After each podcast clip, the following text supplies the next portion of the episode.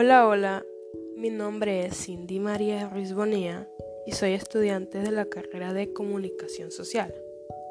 Eh, para ser sincera, esta es mi primera vez haciendo un podcast y tengo el honor de realizar mi primer podcast hablando sobre el libro de Max Aube llamado Crímenes Ejemplares. En el podcast hablaré sobre dos relatos que me llamaron mucho la atención. Aunque todos los relatos que están en esta obra son demasiado interesantes.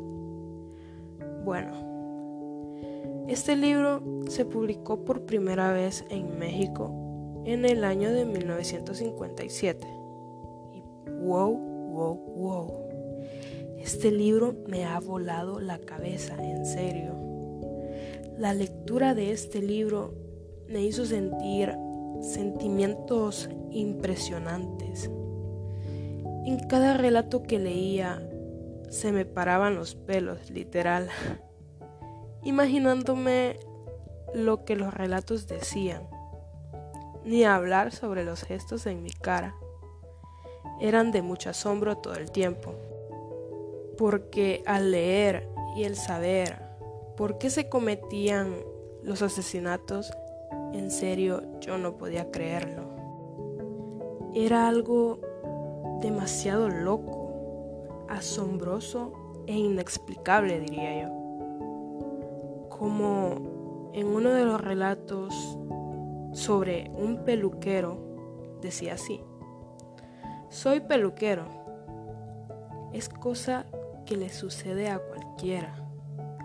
Hasta me atrevo a decir que soy buen peluquero. Cada uno tiene sus manías.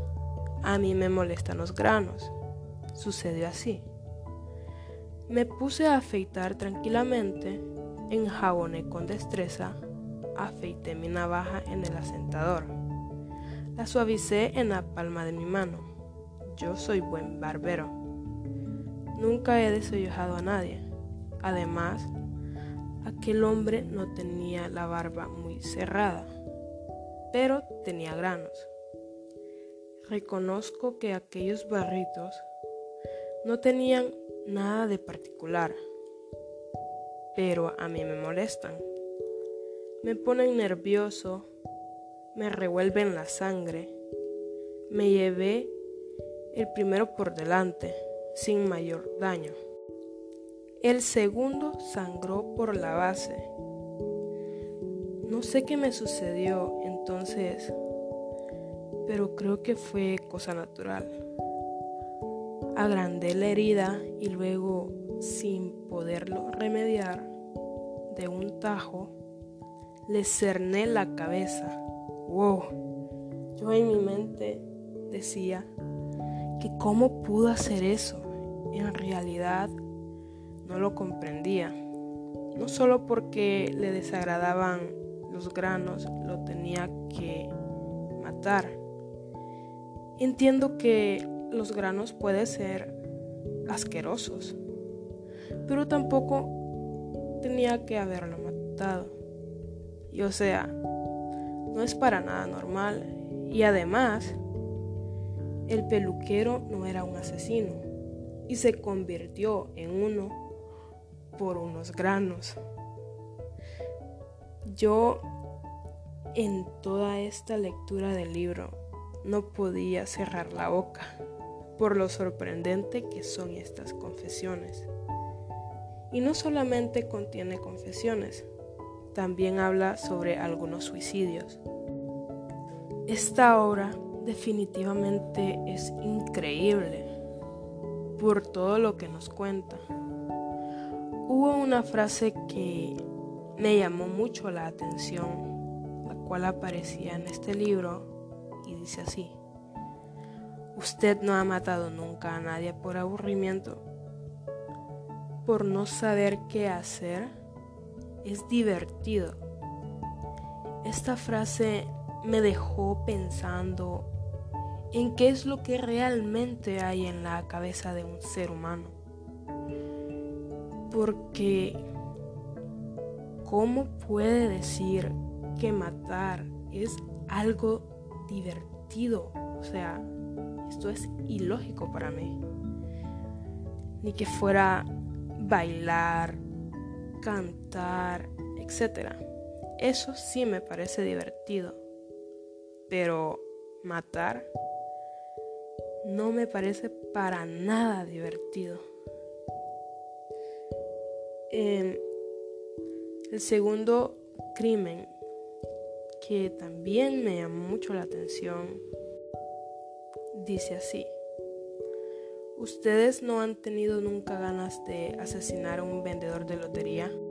Cuando se ponen pegajosos, pesados, suplicantes. Yo lo hice en nombre de todos. Entiendo que sí a veces los vendedores de lotería se ponen así como lo describen, suplicantes, pegajosos, para que les compremos un boleto de lotería. Pero tampoco la solución no era matarlo. No costaba nada decirle que no y se acabó. Pero no me cabe en la cabeza que en este mundo sí existen personas que si matan solo porque los vendedores los fastidian diciéndoles que les compren lo que andan vendiendo. Me entristece saber que si hay personas que asesinan por esta razón. En este libro lo que pude notar es que la mayoría de los casos que aparecen en esta obra ocurrieron en México. ¿Por qué digo esto? Bueno, pues porque algunos de sus relatos dan referencia o lugares de este país.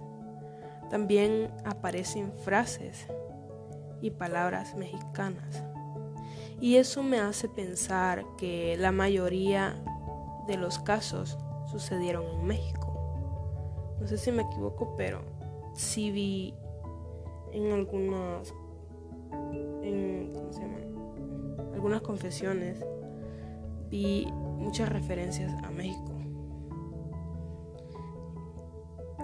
Y otro punto es que la realidad actual es mucho más violenta que la de los años anteriores. En esta lectura pude ver que es el humor negro, lo absurdo y la vigencia de los temas muerte, sangre y crimen. Se muestran genuino desde el primer párrafo de este libro. Una lectura sarcástica e hiriente de la que te hacen reflexionar y pensar demasiado. En esta hora parece que el crimen es algo cotidiano.